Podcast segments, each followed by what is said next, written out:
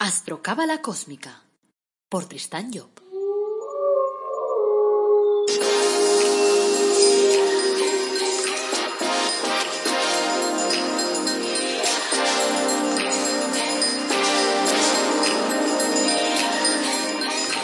Astrocábala Cósmica, episodio 64.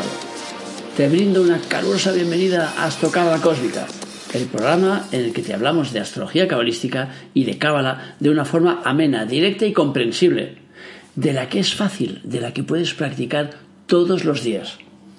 En el podcast de hoy, viernes 24 de julio de 2020, te vamos a hablar de la salud y de cómo mantenerla. Este es el episodio número 64. Soy Tristan Job, tu astrólogo, cabalista y escritor cósmico, y llevo 30 años dedicándome a todo el tema ese de la astrología y de la cabra. Aprovecho, como siempre, para recordarte que tenemos una página web maravillosa que se llama El Árbol Dorado Academy y en ella te damos cursos gratuitos y además de eso también pues te damos productos megacósmicos como por ejemplo el árbol de la vida personalizado que es único en el mundo mundial. Tenemos además otra página web que se llama tristanyo.com y allí hay un apartado que se llama Carta Astral y ahí te vienen tres opciones. La carta astral cósmica, que es como este podcast, y es como si tú fueras la persona famosa, realizo una grabación y te la mando. En la megacósmica y en la recósmica, son las otras dos opciones, son online. Y podrás hablar conmigo directamente, comentarme tus problemas, decirme qué es lo que te preocupa y buscaremos soluciones juntos, además de explicarte pues cuál es tu objetivo de vida y hacia dónde tienes que encaminarte. Esa es la idea. Bueno, como siempre o como casi siempre o como muchas veces, como quieres decirle, vamos a empezar con un cuento para darle un poquito de salsa al asunto. El maestro había llegado a las afueras de la aldea y acampó bajo un árbol para pasar la noche. De pronto llegó corriendo hasta él un habitante de la aldea y le dijo La piedra, la piedra, dame la piedra preciosa. ¿Qué piedra? preguntó el maestro. La otra noche se me apareció en sueños el señor Shiva, dijo el aldeano, y me aseguró que si venía al anochecer a las afueras de la aldea, encontraría a un maestro que me daría una piedra preciosa que me haría rico para siempre. El maestro rebuscó en su bolsa y extrajo una piedra. Probablemente se refería a esta, dijo mientras le entregaba la piedra al aldeano. La encontré en un sendero del bosque hace unos seis días. Por supuesto que te la puedes quedar, toma. El hombre se quedó mirando la piedra con asombro. Era un diamante tal vez el mayor diamante del mundo. Era tan grande como la mano de un hombre. Tomó el diamante el aldeano y se marchó. Pasó toda la noche dando vueltas en la cama, totalmente incapaz de dormir. Al día siguiente, al amanecer, fue a despertar al maestro y le dijo Dame la riqueza que te permite desprenderte con tanta facilidad de este diamante. Ay, ay, ay, me parece que eso el maestro no se lo va a poder dar con tanta facilidad. Eso es una película de cada uno. Bueno, vamos a por el tema de hoy. Hoy lo hemos titulado La salud o el arte de dirigir la vida. Salud es un término que a menudo se utiliza en un sentido muy cerrado, relacionándolo con el ámbito físico casi siempre.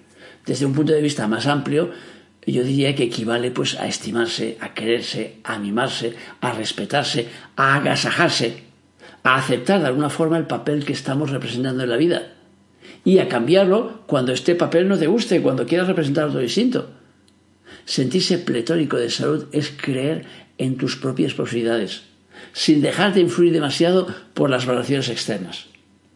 La salud es entonces una herramienta para generar equilibrio a nivel físico, emotivo y mental.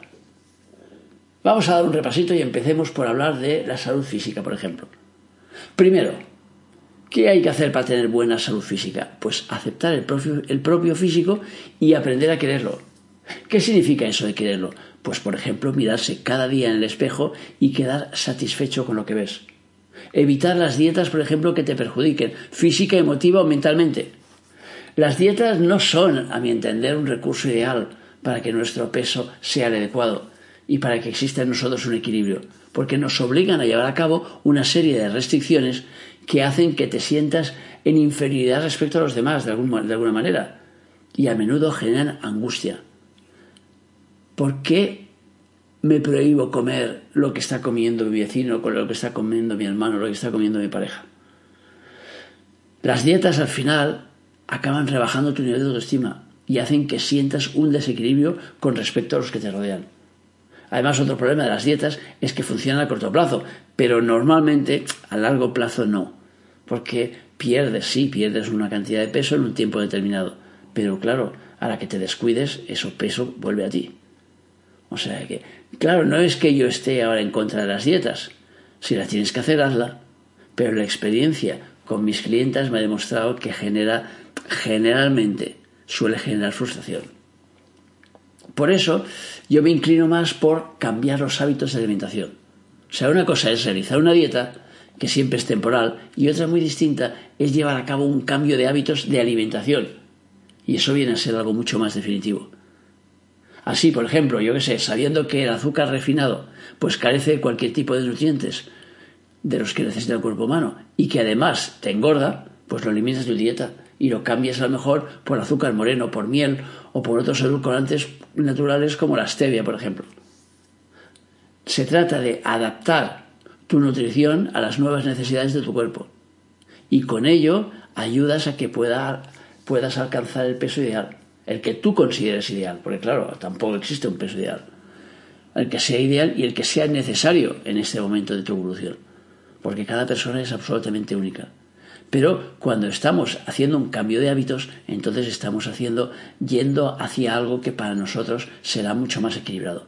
En cambio, cuando estamos haciendo una dieta, pues lo que hacemos es privarnos de una serie de cosas y ya digo, eso suele provocar ansiedad, frustración, nos hace sentirnos mal, nos enfadamos con los que tenemos alrededor, la liamos y todo eso porque, claro, nos da la impresión de que nos estamos esforzando para algo que después, ya digo, acabará siendo temporal. Por lo tanto, yo suelo inclinarme más hacia un cambio de hábitos si eso es posible. Bueno, en realidad siempre es posible. O sea, y lo ideal, evidentemente, es que lo hagas de forma voluntaria, que no esperes a que sea el médico el que te diga, no puedes tomar sal para eliminar entonces toda la sal. No, si te dicen que eso te va mal o que estás reteniendo líquidos, pues reduce tú misma la ingesta de sal. O sea, cambia tu forma de, de vivir la jugada. Y entonces verás cómo sales ganando. Bueno, ese era el primer punto. El segundo, evitar toda comparación. Como otra vez el dicho, toda comparación es odiosa, pero además es absurda, porque cada cual tiene un camino distinto a recorrer y por tanto tiene unas necesidades determinadas que no pueden o no deben coincidir con tus compañeros de ruta, porque cada persona es única. Unos necesitan ser delgados y otros más compactos, unos ricos y otros pobres, unos altos y otros bajos. Resulta incongruente que me compare con mi vecino o que desee lo que él tiene, porque su experiencia no es igual que la mía. Su experiencia es la suya, la mía es la mía.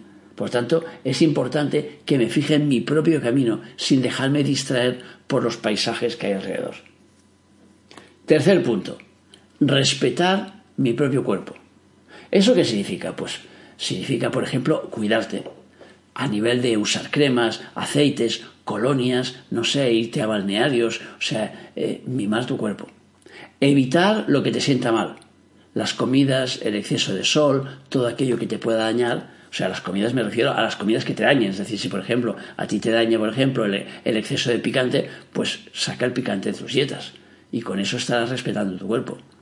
Reducir, por ejemplo, los excesos de alcohol, de comida, de tabaco, porque eso no va bien a nadie Actuar de acuerdo con tu conciencia, eso también te ayuda a respetar tu cuerpo. Evitar castigos conscientes o inconscientes. Dar gracias tomando conciencia de que lo que has hecho lo has hecho porque tú querías hacerlo. Planear los cambios que quieres realizar es otra forma de respetar tu propio cuerpo. Bañarte o ducharte como relajación o como estimulante. Hacer deporte, no sé, tablas aeróbicas, piscina, caminar, el jogging, lo que te dé la gana, algo que te ayude a que tu cuerpo se sienta bien y a que sientas que lo estás respetando más. Y luego en la postura, por ejemplo, puedes adoptar una postura cómoda en toda situación. O sea que intentar no pasarte demasiadas horas pues en posturas que puedan lastimarte. Todas esas cosas te ayudarán a respetar tu cuerpo. Ahora vamos a entrar dentro del dominio de la salud emotiva. Entonces, primer punto, aceptarte como eres y cambiar lo que no te guste. O sea, de alguna forma debemos aceptar nuestro cuerpo tal y como es y saber que cada uno de los seres humanos tiene las mismas capacidades sensitivas, aunque algunos las desarrollen más o algunos menos, y eso dependerá pues de las vivencias que tengas que vivir o de las que quieras vivir. O sea, tenemos que ser conscientes también que todo puede cambiarse en la vida. Por lo tanto, la queja, el menosprecio y el lamento son inconvenientes que no nos sirven para nada. Son inconvenientes que chocan contra eh, la aceptación de cómo somos. Entonces, cuidado, que cuando digo aceptarte como eres, no significa que no puedas cambiar si no te gustan ciertos parámetros de tu, historia, de tu personalidad. O sea, claro, puedes modificarlos, pero que sea en función de lo que tú crees que debes cambiar, no en función de la película que puedan marcarte otros. Segundo punto, evitar los sentimientos negativos. Por ejemplo, pues la preocupación, el pesimismo, el miedo, la culpabilización. Estos sentimientos te impiden avanzar porque de alguna forma te cierran a una visión muy limitada de la vida, viendo a menudo solo la parte negativa de las cosas y penalizándote además por esa visión. Eso no significa que las cosas no te afecten, sino que se trata de no anclarte en los sentimientos negativos. Sobre todo tienes que huir como del fuego del tema de la culpabilización, porque la culpabilización no sirve absolutamente para nada. Y cuando te sientes culpable por algo, buscas entonces un tipo de castigo. Generalmente estoy hablando a nivel inconsciente.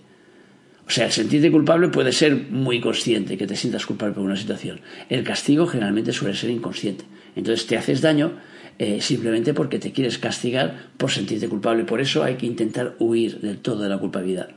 Y claro, como decíamos del pesimismo, por ejemplo, pues como decía el, el, este en su canción, no sirve de nada, no sirve de nada, no sirve de nada. O sea, tener una visión pesimista de la vida no te lleva a ningún sitio. Hay, hay, gente que confunde los términos y cuando le dices que es pesimista dice, no, soy realista. No, no, perdona. Ser realista no es ver la vida con pesimismo. Ser realista significa que eres capaz de ver las cosas en su parte negativa, en su, en su parte positiva, y eres capaz de superarlas. No que eres capaz de anclarte en un pesimismo. O sea, si estamos en una situación difícil y tal, no tienes por qué ver que el día de mañana va a ser peor que el día de hoy, porque parece ser que los acontecimientos te lleven a lo peor. Esa es una visión negativa de la vida. ¿Por qué? Porque no sabes cómo a ir, no sabes lo que va a durar lo que estás viviendo. O sea que si estamos viendo, por ejemplo, una situación en la cual hay un virus ahora que está afectando a la gente. Entonces dices, bueno, si proyectamos la película Badras, ¡guau! Para adelante quiero decir, tenemos ahí ¡guau! el apocalipsis que nos viene encima. Ahora, ¿y si en lugar de tener esa visión pesimista nos imaginamos que van a encontrar una cura dentro de muy poco y por lo tanto nos van a sacar de esta historia y, y va a acabar siendo una anécdota para los que seguimos en la ruta, claro? Entonces, todo depende de cómo tú quieras enfocar la historia. Y luego el miedo es otra historia que suele paralizarnos y que no sirve tampoco para demasiado. Porque si tú te quedas anclado en una situación de miedo, entonces lo que haces es no avanzar. Y si no avanzas, entonces empiezas a frenar tu película y eso te afecta a la salud. Tercer punto, cuidar el sueño. Es necesario dormir un número determinado de horas para que el cuerpo se restablezca después de la lucha diaria. Ese número varía en cuanto a las personas, no hay un fijo. Hay gente que con cinco horas diarias tiene bastante y otros que necesitan ocho o nueve, depende. es importante también que antes de ir a dormir, pues intentemos hacer una pequeña relajación o como mínimo una desconexión de los problemas del día. O sea, sería bueno pues evitar comer en exceso, por ejemplo, antes de ir a dormir o evitar ver series violentas de televisión o, series de esas que se pasan el rato criticando a los demás. Claro, lo ideal sería ponernos un poco de música o conectar, pues, por ejemplo, con una lectura relajante. Eso sería lo bueno antes de dormir. Tenemos que tener en cuenta que el sueño es reparador y para poder repararnos con el sueño tenemos que intentar que ese sueño sea bueno. Otro punto aquí a destacar es el levantarse de buen humor, porque levantarse de buen humor es, fundamental para poder empezar bien un día. O sea que, porque si el inicio del día es malo, si estás ya en plan negativo, nada más levantarte, tienes que hacer un gran esfuerzo y un gran gasto de energía para poderlo poner, poner eh, recto. Eh, yo, por ejemplo, pues una de las cosas que hago es cantar. Todos los días cuando me despierto canto. Canto una canción, canto otra. Y entonces, al cantar, y canciones alegres, claro, nunca canciones tristes. Entonces, al cantar, pues dicen que el que canta sus males espanta. Y es verdad, es cierto. Y yo lo doy muchas veces como terapia a la gente. Y entonces es cantar, nada más te levantas, cantar una canción alegre. Venga, dale a tu cuerpo alegría, Macarena. ¡Au! ¡Vamos! Entonces cuando le das ahí, le vas dando alegría a tu cuerpo, eso ya te hace empezar el día con una energía determinada, una energía fuerte, potente, con ganas de comerte el mundo. ¡Vamos! ¡A por ello! Ese es el juego. Y luego otro punto tener en cuenta que pongo aquí es que llorar puede ser necesario. O sea, llorar puede ser considerado incluso como una terapia en ciertos momentos determinados. Sobre todo para las mujeres porque su presión sanguínea es mayor que la de los hombres y las lágrimas constituyen una válvula de escape, la llamada hemorragia blanca, lo mismo que lo es también el periodo menstrual, y por eso generalmente las mujeres están más dadas a llorar que los hombres. Pero el tema de llorar puede ser necesario para todos, porque es una descarga muchas veces. Por lo tanto, no tengáis miedo de llorar cuando sea necesario. Tampoco es cuestión de, de estar llorando todo el día, pero sí cuando se produce una situación determinada que nos sobrepasa, pues de esa manera descargamos. Y de hecho, normalmente después de llorar nos sentimos mucho más a gusto, como, como que nos hemos quitado un peso de encima, como más relajados. Bueno, hemos abordado la salud física y la salud emotiva. Ahora vamos a por la salud mental. Primer punto, pensar en positivo. Si tus pensamientos son positivos, el resultado es decir, las acciones que tengan lugar en tu vida también tenderán a serlo. Nuestro estado mental eh, será favorable y eso nos facultará de alguna forma para poder conectar con nuestras capacidades, para poder utilizar nuestro potencial. Cuando quieras que tus pensamientos sean positivos, prueba a recordar alguna secuencia de tu vida en la que las cosas hayan salido muy bien. Si fijas tus pensamientos en el fracaso, acabarás atrayéndolo a tu vida. O sea, tienes que pensar que el pensamiento te viene, hay un órgano y eh, hay un, un de esto en la cabeza que es el, es el cerebro, que de alguna forma es el motor de la jugada, no está en la cabeza. Si la cabeza es donde está, digamos, el, el, punto de conexión pensante, ¿qué significa? Está en la parte de arriba de nuestro cuerpo. Entonces, lo que tú piensas, la tendencia natural, nos dice la cábala, es que un día eso que está en la cabeza llega a estar en los pies. ¿Y en los pies qué significa? Pues en una acción. Por lo tanto, tus pensamientos tienen tendencia a convertirse en acciones. Entonces, sabiendo esto, ¿qué es lo que tienes que hacer? Tienes que pensar en positivo para que las acciones que vivas después sean positivas. Porque si no, la película te va a ir al revés. Luego, segundo, tener confianza en tus posibilidades. Tanto si piensas que puedes como si piensas que no puedes, estás en lo cierto. Eso decía el Henry Ford. O sea, tienes que tener confianza en tus posibilidades. Aunque las cosas en un momento determinado te estén yendo mal en este momento o te hayan ido mal en algún momento del pasado, es igual. Tienes que confiar en tus posibilidades para tener más posibilidades de éxito. Porque si no confías en tus posibilidades, ¿quién va a confiar en ti? Es complicado. Tercer punto, aumentar tus cualidades en lugar de tus defectos. Hemos dicho que donde fijas tus pensamientos, todo aumenta. Por tanto, si lo haces en tus virtudes, harás crecer las virtudes. En cambio, si pasas tiempo lamentándote por tus desgracias, tus enfermedades o lo que sea que te vaya mal, entonces también estarás aumentándolo. Entonces, cuando te encuentres mal, trata de pensar que vas a estar mejor, trata de proyectar que estás mejor, busca el remedio adecuado y aplícalo a tu pero evita el, el sistema ventilador. Es decir, evita coger el teléfono y empezar a decirle a todos los de tu alrededor lo mal que estás, lo apenado que estás, lo triste que estás porque con eso estás magnificando. Eso no quiere decir, evidentemente, que tú no puedas llamar a una persona para que te ayude a estar mejor, sabiendo que esa persona te va a animar. Eso es perfecto. Pero la historia está siempre en enfocar la película en positivo. Eso quiere decir que la persona a la que llames, la persona que te que ayudar, sea la persona que puede ayudarte. Y no que llames ahí a cualquiera simplemente para decirle que estás mal. Porque si no, lo que estarás es proyectando y potenciando ese estar mal. Entonces, claro, la idea aquí es aumentar, como hemos dicho, tus cualidades en lugar de tus defectos. Bueno, hasta aquí el tema de la salud. Ahora hay otro punto que he colocado en este podcast para acabar el, tema, digamos, que se llama ejercicio de la mañana. Voy a compartir entonces un ejercicio para realizar todas las mañanas antes de levantarte, para estar en sintonía con esa buena salud que decíamos, para empezar el día con fuerza y con energía. A ver, quédate en la cama como si estuvieras todavía durmiendo. Por la mañana me refiero a cuando te levantes. E imagina que estás en lo alto de la montaña. Estás viendo cómo nace el sol, con un color anaranjado precioso que te llena de esperanza, de ánimo, de fuerza para la nueva jornada. Estás cómodamente sentado para realizar una pequeña meditación. Tienes delante un árbol que representa el árbol de la vida. Y de alguna forma vas a escalar por él. Primero te vas al primer nivel, que se llama Yesod, y le pides que en esta jornada tu imaginación sea fecunda. Después sigues subiendo al segundo nivel, llegas a Hot y le pides que te conceda el don de la comunicación. Subes al tercer nivel, a Nexa, y le pides que la armonía y la belleza te acompañen.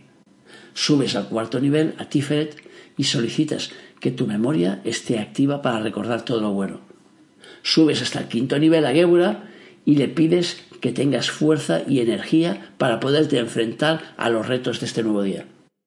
Te vas hasta el sexto nivel, llegas a Gesed y pides que la abundancia jalone tu camino. Luego llegas al séptimo nivel, a Vina, y le pides que todo sea como debe ser. Luego en el octavo nivel, en Hosma, le pedirás que el amor esté presente en cada uno de tus actos.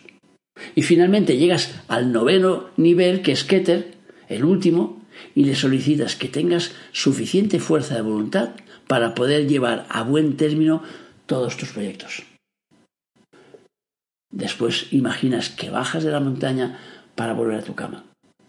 Te sientes bien, te sientes fuerte, te sientes con ánimo y te sientes con todos esos valores que te ha dado el árbol de la vida para poder empezar una nueva jornada.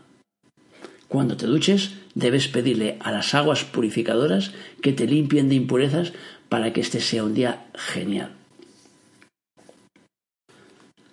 Y vamos a acabar hoy con lo que he llamado la reflexión sobre el cambio. O sea, muchas veces la gente me pregunta cómo saber cuándo ha llegado el momento de llevar a cabo un cambio en tu vida. Y para contestar esta pregunta voy a apoyarme en un texto de Cabaret, de mi padre, de su libro La búsqueda del maestro interior.